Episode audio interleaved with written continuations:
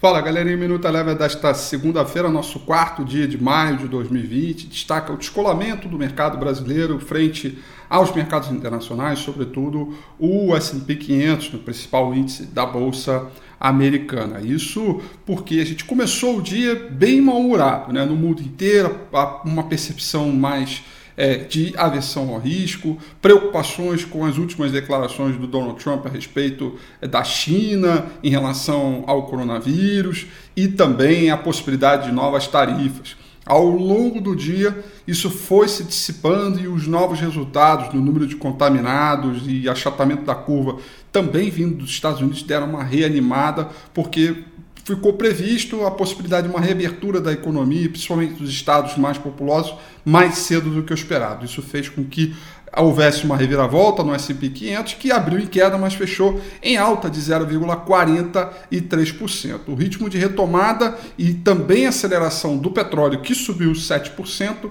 deu uma animada também no índice de mercados emergentes, que fechou em alta de 1,08%. Por aqui, descolamento. Isso porque como sexta-feira passada foi feriado por aqui, a gente abriu com uma forte queda, ajustando os preços da última sexta-feira, quando o mercado caiu forte, mas ainda assim se, nos afastamos muito das mínimas do dia, de modo que a queda não foi tão forte quanto a abertura, né? ou melhor, o fechamento do dia não foi tão forte na queda como foi na abertura. O índice Bovespa fechou em queda de 2,02% e o dólar, que também abriu com forte gap de alta, abriu com fechou com uma alta de 1,04%.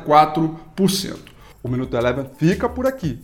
Quer ter acesso a mais conteúdos como esse? Inscreva-se em nosso site www.elevenfinancial.com e também siga a gente nas redes sociais. Eu sou Rafael Figueiredo e eu te espero no próximo Minuto Eleven.